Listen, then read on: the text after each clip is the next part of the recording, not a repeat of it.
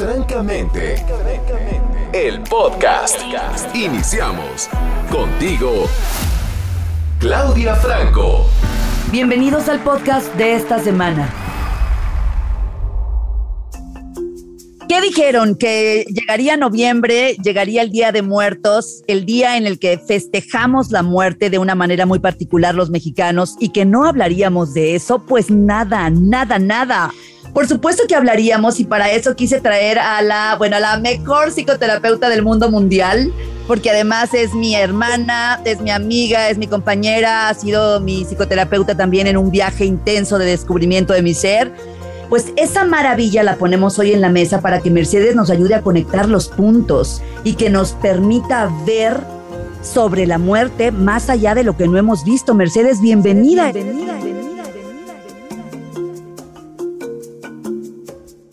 Francamente, si vemos la forma en la que los seres humanos nos relacionamos con la muerte, a mí me da como que la impresión de que no tenemos ni idea cuál es su significado y que no hay una relación eh, armoniosa con la muerte. ¿Qué onda con la muerte? ¿Qué significa o qué debería de significar para un ser humano? Así es, Clau. Y mira, por sincronización, todavía aquí en este espacio, hoy por la mañana, teníamos una sesión de este ciclo maravilloso de semiología de la vida cotidiana, que es la semiología de la muerte. Estos procesos pendientes, estos encuentros con la vida en esta experiencia de la muerte que nos van a dar regalos maravillosos. Entonces todavía hoy aquí se escuchan el compartir del grupo en relación al significado de la muerte. Y acaba de dar justamente en, en la médula de lo que es la experiencia de la vida y lo que es la experiencia de la muerte. Entonces recordemos que como semiólogas, tú y yo lo sabemos perfectamente, eh, vida y muerte son consubstanciales, es decir, son las mismas, es la misma moneda con sus dos caras. Vida y muerte son consubstanciales. Y el significado que le demos a la experiencia de la vida va a ir de la mano con el significado que le demos a la experiencia de la muerte. Es decir, aquella persona que no se ha detenido a preguntarse por el significado de su vida, muy probablemente no se ha detenido a pensar en el significado que tiene, tendrá la muerte. Y suele ser un significado que nos toma por sorpresa, porque de pronto sabemos que aquel que no está preparado para la vida, es aquel que no está preparado para todo. Tenemos que estar preparados para todo porque cualquier cosa puede pasar en cualquier momento.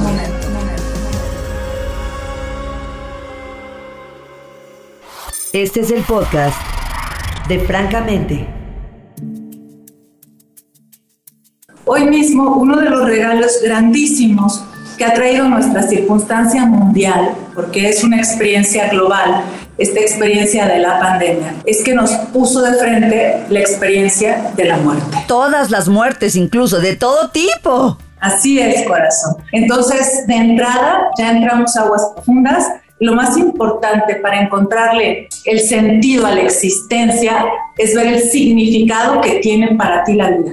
Y recordemos que la experiencia de estar vivos incluye la experiencia de la muerte. Sí, es que la dejamos afuera. Ahorita que dijiste la experiencia de la vida, pero parece que la dejamos totalmente afuera porque la muerte no es la vida, decimos. Así es, es algo que solemos no ver es este fantasma que corremos en sentido contrario, pero que si estamos en la vida, pues la vamos a encontrar a la vuelta de la esquina. Porque además no solamente es el aspecto de la muerte física, ¿no, Claudio? Tenemos la muerte a personas, tenemos la muerte a procesos, tenemos un sinfín de resignificaciones que damos todos los días que implica que morimos en un aspecto y renacemos en otro. Entonces, no solamente es esta muerte de un vínculo relacional, también tenemos estas muertes con cosas materiales, tenemos muertes con procesos, tenemos muertes con objetos. Entonces, todos estos movimientos eh, nos van a hacer una invitación muy, muy profunda y nos dicen Eh, ¿Estás preparado? ¿No? Nos pregunta la vida. ¿Estás preparada para desapegarte de todo? Porque también podemos decir... ¡Wow! ¡Wow, wow! La vida nos da todo, incluso la experiencia de quitarnos todo. La vida todo te lo da y la vida todo te lo quita como una experiencia de abundancia. Y entonces yo te diría, Mercedes, desde esta ignorancia de un tema que pues que no manejo, que desconozco y que me está partiendo en dos. Y entonces yo te digo, me estás pidiendo que me reconcilie con la muerte, la que se llevó a mi pareja, la que se llevó a mi hijo, la que se llevó mi proyecto de vida, la que se ha llevado todo y la que me ha dejado sin nada. No, eso es una locura, Mercedes. No, gracias, bye. Gracias, bye. Gracias, bye. Gracias, bye.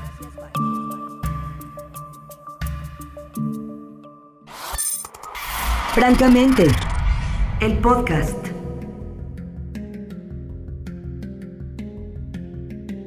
Yo en medio de mi ignorancia me pides que me reconcilie con la muerte y que entonces encuentre el sentido de esta pérdida tras pérdida que sobre todo hemos vivido en este año y medio, dos años. Y tú también ya diste con la médula, hablaste de la ignorancia. Sí en medio de la ignorancia, no te voy a poder pedir que cambies un proceso de significación. Wow. Y de la perspectiva de semiología de la vida cotidiana, tenemos este punto de partida. El origen de todos nuestros males radica en la ignorancia de nosotros mismos. Recordemos que es el punto de partida principal de la perspectiva de semiología de la vida cotidiana, donde decimos que tenemos que tener al centro del proceso educativo, del centro mismo de la vida, a la persona, para que podamos ser estudiosos, podamos ser expertos, podamos conocernos mientras vivimos. Wow. ¿Qué vamos a conocernos? Nos vamos a conocer mientras estamos transitando la experiencia de la vida. ¿Qué tenemos que conocer? Nos conocemos a partir del principio de realidad que la vida nos está regalando. Y aquí ya vamos a entrar a un tema súper profundo, claro, porque lo que cuestiona la vida y lo que cuestiona la muerte es nuestro autoconcepto. Podemos tener un conocimiento acerca de nosotros mismos muy precario, muy limitado, porque no nos hemos hecho las preguntas claves y básicas de quién soy yo y qué quiero. Y entonces, en tanto más tiempo tardamos en hacernos las preguntas y más tiempo tardamos en responderlas, más ignorantes de nosotros mismos seremos. Y tienes toda la razón, Clau. Desde mi ignorancia no voy a poderle dar un sentido profundo a la experiencia de la muerte, pero tampoco lo voy a hacer a la experiencia de la vida.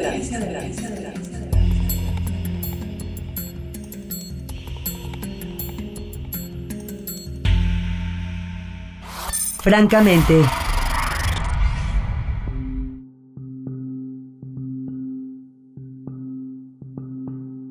Si, si estas dos preguntas fundamentales que nos planteas, ¿quién soy yo? ¿Qué quiero? Pues no tienen una respuesta porque no ha habido un acercamiento profundo a tu ser para conocerte realmente, para conocer tu ser, entonces vivo en la ignorancia de este ser. Y entonces quiere decir que todas las experiencias que vengan y peguen en esta ignorancia de mi ser, no sé quién soy, no sé qué quiero, y de repente pierdo mi trabajo, pierdo a mi esposa, pierdo a un hijo, pierdo a mis padres, eh, pierdo el proyecto de vida que yo creía que era pa, pa, y pega ahí, Mercedes, eso me va a derrumbar.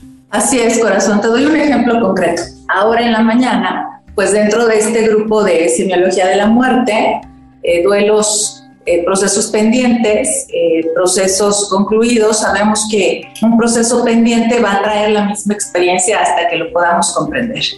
Y entonces hoy una, una de las participantes hablaba de esta experiencia dentro de la vida de perder a su mamá por COVID. Y dentro del grupo también hablaba una chica y decía, pues es mi caso, pero con mi padre. Y otra mujer levantaba la mano y decía, pues es el mismo caso, pero con mi esposo. Y entonces vemos que verdaderamente este año y medio, estos dos años, ha movido mucho nuestro proyecto de vida. Completo. Porque aquí vamos a decir algo, Clau. Tenemos que valorar el impacto de una pérdida. el impacto de una pérdida va a estar en función de la intensidad de la emoción que compartíamos con ese vínculo. ¿Qué tan importante emocionalmente hablando era esa persona, en este caso persona, para nosotros? Quiere decir que entre más cercana esta persona, más, obviamente, más valor y más dolor. Así es, corazón. Y vamos a ver que la emoción está dada por dos elementos, la intensidad de la emoción, por la resonancia que yo tenía con esa persona, es decir, por la afinidad que yo tenía con esa persona, que le vamos a llamar el vínculo de cohesión, lo que me une a esa persona. Y dependiendo de la resonancia, el vínculo de cohesión, la intensidad de la emoción, cuando se da la experiencia de la pérdida, pues el tamaño de la pérdida estará en función de la intensidad de la emoción que me vinculaba con esa persona. Ah, que, eh, ahorita se me viene algo a la cabeza, es decir, si había un mayor vínculo de cohesión con mi madre versus mi padre, pues muere mi madre y se me rompe la vida entera y cuando muere mi padre no siento lo mismo, o un hermano, o incluso un hijo, porque va a depender incluso de ese vínculo, Mercedes. Así es, total y completamente. Y el siguiente ejemplo es como, puede ser, nos puede sonar como fuertes, pero es real. Puede ser que una persona esté viviendo una pérdida simultánea de, por ejemplo, un padre y el de su mejor amigo. Y entonces el imaginario colectivo puede decir, no, pues el amigo como sea, el padre. Pero en el escenario interno de conciencia, donde en realidad se escribe el significado de los hechos, como decimos en semiología, la realidad es lo que es, pero la vida es el significado que tiene para cada uno de nosotros. Puede ser que para este personaje sea irrelevante la pérdida del padre. ¿Por qué? Porque no tenía una resonancia, porque no tenía un vínculo de cohesión, porque incluso puede llegar a decir, por fin me liberé de este yugo que yo tenía con mi papá. Y sin embargo, la pérdida de mi mejor amigo, que a lo mejor estaba en el otro extremo del planeta Tierra, pero con quien me sentía muy vinculado, con mucha resonancia, con mucha imantación y con mucha emoción compartida, ese proceso va a ser más importante el tamaño de la pérdida por el vínculo de cohesión que yo mantenía con esa persona.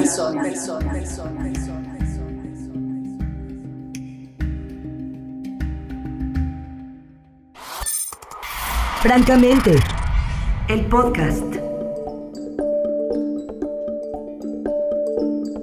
Recordemos que el ser humano, uno de los elementos importantes que tenemos que comprender hoy, y si nos estás escuchando, qué bonito que lo puedas escuchar, y sobre todo dije, es que una de las cualidades que tenemos por razón de quiénes somos, y lo vamos a decir como es, somos los hijos de Dios. Sí, claro. Los atributos y las características que tenemos por ser hijos de Dios es que damos significado. Y el significado que da el Hijo de Dios, pues va a determinar la calidad de la experiencia. Y en semiología decimos, la calidad de tu vida depende de la calidad de la relación que tienes tú contigo y tú con todo lo demás. ¿De qué depende la calidad de esa relación? Depende de su significado. Y entonces, por razón de quienes somos, podemos dar significado. Y el ser humano percibe signos, procesa signos y proyecta signos. En este percibir signos y procesar signos, aquí me quiero detener un poquito, porque en nuestra ignorancia no hemos aprendido el imaginario colectivo, este imaginario que está formado por familia, escuela y sociedad. Todo lo que aprendimos y nos contaron, ¿no? Todo lo que aprendimos y nos contaron acerca de la muerte, que además está inmerso en la tradición, la moda y la cultura, de pronto genera ya patrones de significado y entonces, si busco en el imaginario colectivo lo que es la pérdida de mi padre y veo lo que la ignorancia colectiva habla de lo que significa perder a un padre, puedo escuchar frases como ya no la va a librar en la vida, perdió su apoyo, le va a costar mucho trabajo salir adelante, la va a tener muy difícil, oye, pobre de su madre, quizás también ya se quedó sin su mamá porque la depresión, ¿sí? Y podemos entrar a esa locura de los significados que da el imaginario colectivo con respecto a la muerte. como dice el curso de milagros, cuídate de buscar tus significados ahí, porque puedes salir muy mal parado, muy mal librado.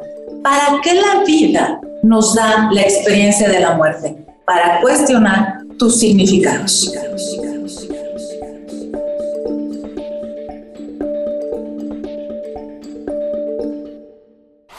Francamente,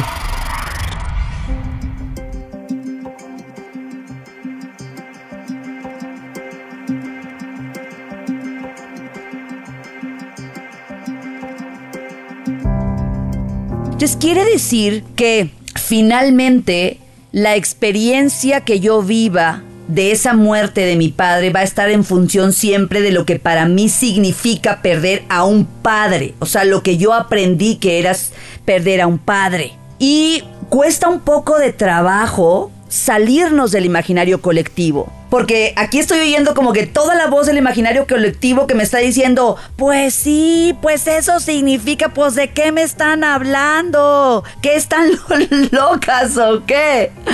Y mira, en esta ignorancia, cuando hacemos caso de estos programas y estos patrones para decir cuál es el, significado de perder a un hijo, dámelo, el imaginario colectivo, cuál es el significado de perder a un padre. Y decíamos hace un momento que uno de los regalos que nos da la pérdida es cuestionar nuestros significados. Y aquí también está la ruta de salida. Como dice también el curso de milagros, a la luz del Espíritu Santo todo será usado a favor nuestro, incluso cuando buscamos un significado dentro del colectivo. Y entonces, ¿sabes lo que sucede? Que esa receta va a generar una emoción que es tóxica para el alma, que se llama sufrimiento. Claro.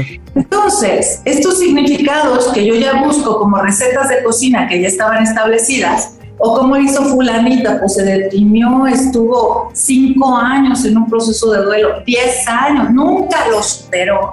Si yo tomo esa receta y me la aplico a mí para llevar a cabo un proceso de duelo con mi padre, con mi madre, con mi hijo, etcétera, lo que voy a generar es sufrimiento y el sufrimiento tiene una función, que me arte de él. Por eso semiología es la pauta de hora de la búsqueda de la paz interna.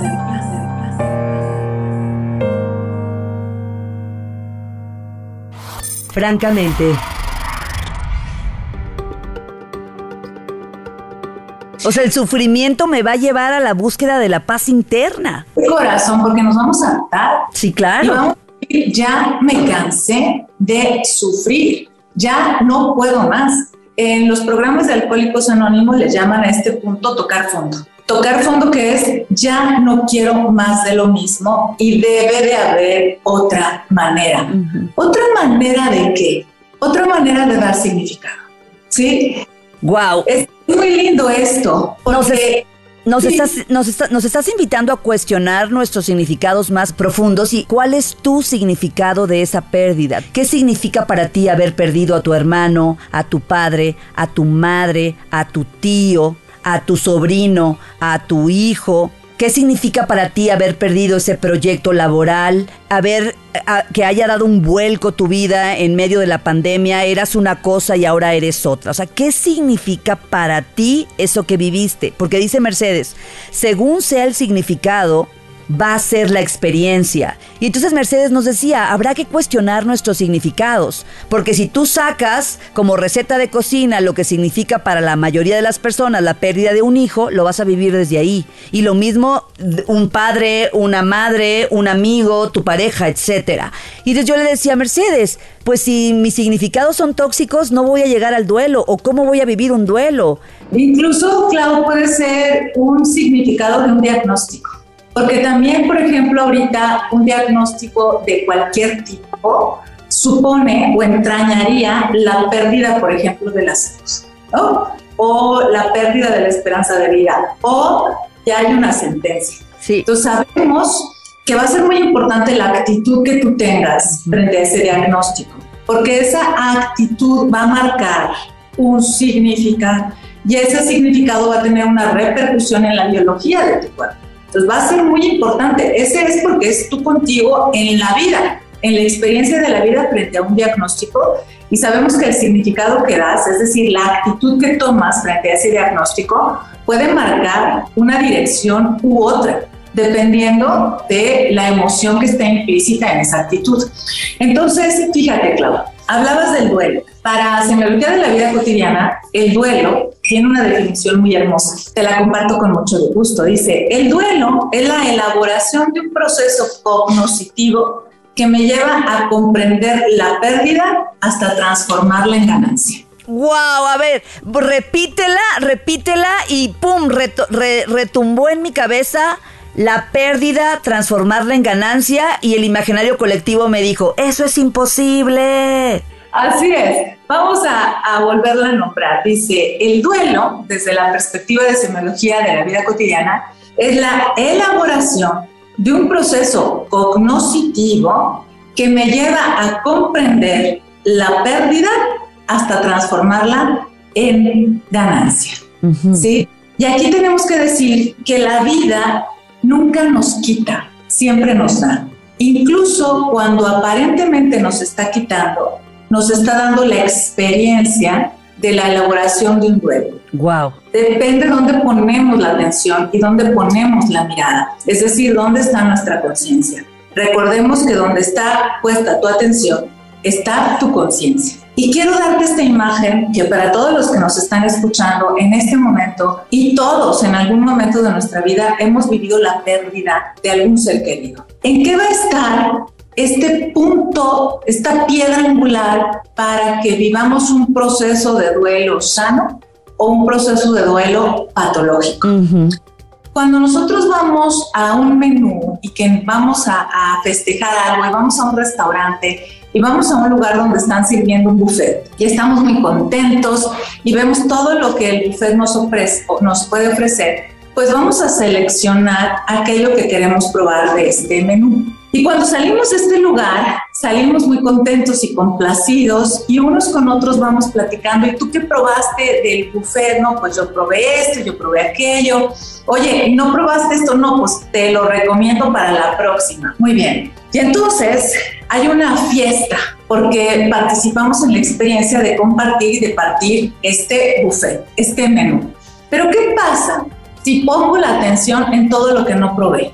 Y pongo la atención en todo lo que me privó la vida de no haber comido porque ya no podía más, o sea, ya no podía un bocado más. Si nosotros ponemos la atención en lo que el buffet no nos dio, vamos a sufrir. Uy, sí. punto medular. Cuando nosotros estamos frente a la experiencia de la muerte y ponemos la atención en lo que el vínculo no me dio, es decir, mi padre se muere, y entonces ya no va a ser testigo de mi boda y entonces ya no va a conocer a sus nietos y entonces y empiezo a nombrar todo aquello que mi padre no me va a dar, vamos a abrir un duelo patológico, porque además es infinito lo que el padre no me da. No terminaría nunca. No terminaría nunca, corazón. Simplemente en este momento, si nosotros decimos, ¿en cuántos lugares del planeta Tierra podría estar?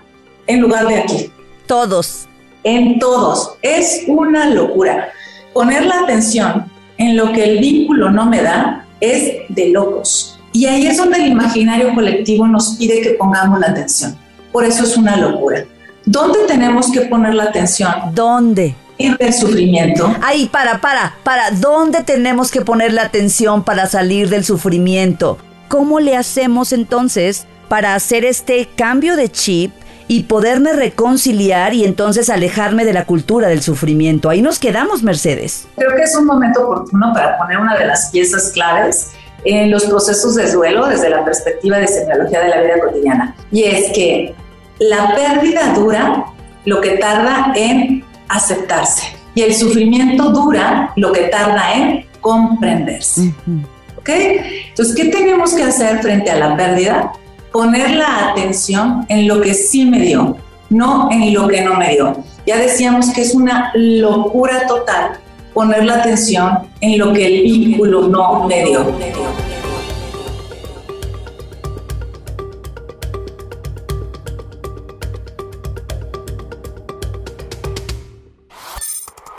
Francamente, el podcast. Eh, recuerdo hoy en la mañana que alguno de los participantes decía, no sé cómo es posible que me esté llenando de paz. Siento paz. Estoy cambiando el sufrimiento por la paz. Dije, muy bien, lo único que está pasando es que estás comprendiendo, porque decimos que el proceso de duelo es la elaboración de esta posibilidad de comprender que la pérdida en realidad es una ganancia. Y entonces me decía, pero es que mi mamá ve el tamaño del vínculo que perdí, me decía, es yo vivía con mi mamá, mi mamá vivía conmigo, la convivencia con mis hijas, con mis hijos, con mi esposo, o sea, mi mamá y yo éramos una. Sí. Quiere decir que el vínculo de cohesión, la intimidad compartida y la intensidad de la emoción era, wow, Total. superior. La vida le regala que en una semana su mamá trasciende, vive la experiencia de la muerte frente a ella. Y en este proceso de duelo, donde lo que va a hacer es comprender, tiene que comprender la naturaleza de la muerte, Clau. Recordemos que para semiología es muy importante conocer el código, porque cuando no conocemos el código es como llegar a ciegas a un lugar y es ignorancia. Claro. Y cuando ignorantes somos de los códigos, más probabilidades tenemos de sufrimiento. A mayor conocimiento del código, menos proclividad al sufrimiento. Claro. Y entonces, fíjate, les vamos a regalar a los escuchas, corazón, las características de la muerte. Las vamos a mencionar. No me voy a detener mucho en cada una, porque el simple nombre ya nos habla del código de la muerte y de su naturaleza. Por ejemplo, la muerte es cierta. De que Cierto. nos vamos a morir, nos vamos a vivir. De hecho, es lo más cierto que puede haber. Así es, corazón. En cuanto nacemos, tenemos la palabra fecha de caducidad. Sí, sí. Va implícita. Segunda característica del código de la muerte es que es indeterminable. Nadie sabe el día ni la hora, ¿no? Es bíblico. Nadie sabe el día ni la hora. La muerte es definitiva. O sea, una vez que experimentamos la muerte, pues es definitiva. No es que me morí poquito y regresé. Es definitiva. La que sigue es muy bonita porque es natural. La muerte es algo natural. Es algo que no tendría por qué sorprendernos. Es parte de la vida, tan natural como el nacimiento.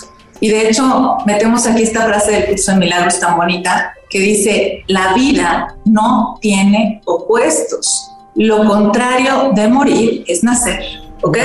Pues la vida no tiene opuestos. Lo contrario de morir es nacer. La muerte es algo cotidiano, todos los días acontece, en tanto que tú y yo estamos hablando, N cantidad de personas están experimentando esta experiencia de última frontera que es la muerte. Ya Y, y nosotras hacia allá vamos. Es decir, estamos muriendo al mismo tiempo. Así es, corazón. Cada minuto que vivimos es un minuto que nos acercamos más a la experiencia de última frontera, la experiencia de la muerte. Cuanto más vivimos, más cerca de la muerte estamos. Es radical, es cotidiana, es única, es íntima, es consubstancial, es consubstancial a la vida. La muerte es consubstancial a la vida y es ignota. Es decir, no la podemos conocer en el misterio de la muerte, saber qué nos espera más allá, no lo sabemos. Entonces, si conocemos el código, este es el código de la muerte, y percibo el signo de la muerte y me detengo y digo, a ver, no voy a buscar el significado en todo lo que los otros dicen uh -huh. que yo tengo que vivir de esta manera, la pérdida de esta mamá o de este papá o de este esposo. No, porque mira, Clau, y tú lo sabes muy bien, el regalo de la pérdida consiste en que el autoconcepto recuerde que la plenitud está en ti. Claro. Eh, la plenitud está en ti. Y este chico, que el imaginario colectivo le decía que sin su papá no la va a armar, que va a ser muy complicado, que va a morir en el intento, va a recordar que cuando la vida le quitó a su padre, le dio la experiencia magistral y maravillosa de comprender que la plenitud habita en él.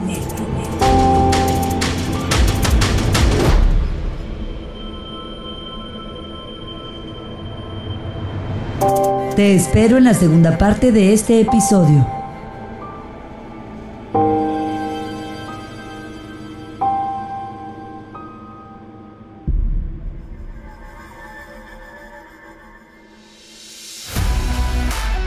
Que todo lo que escuchaste te sea útil. Francamente, el podcast. Sigue a Claudia en arroba claudiafranco.mx.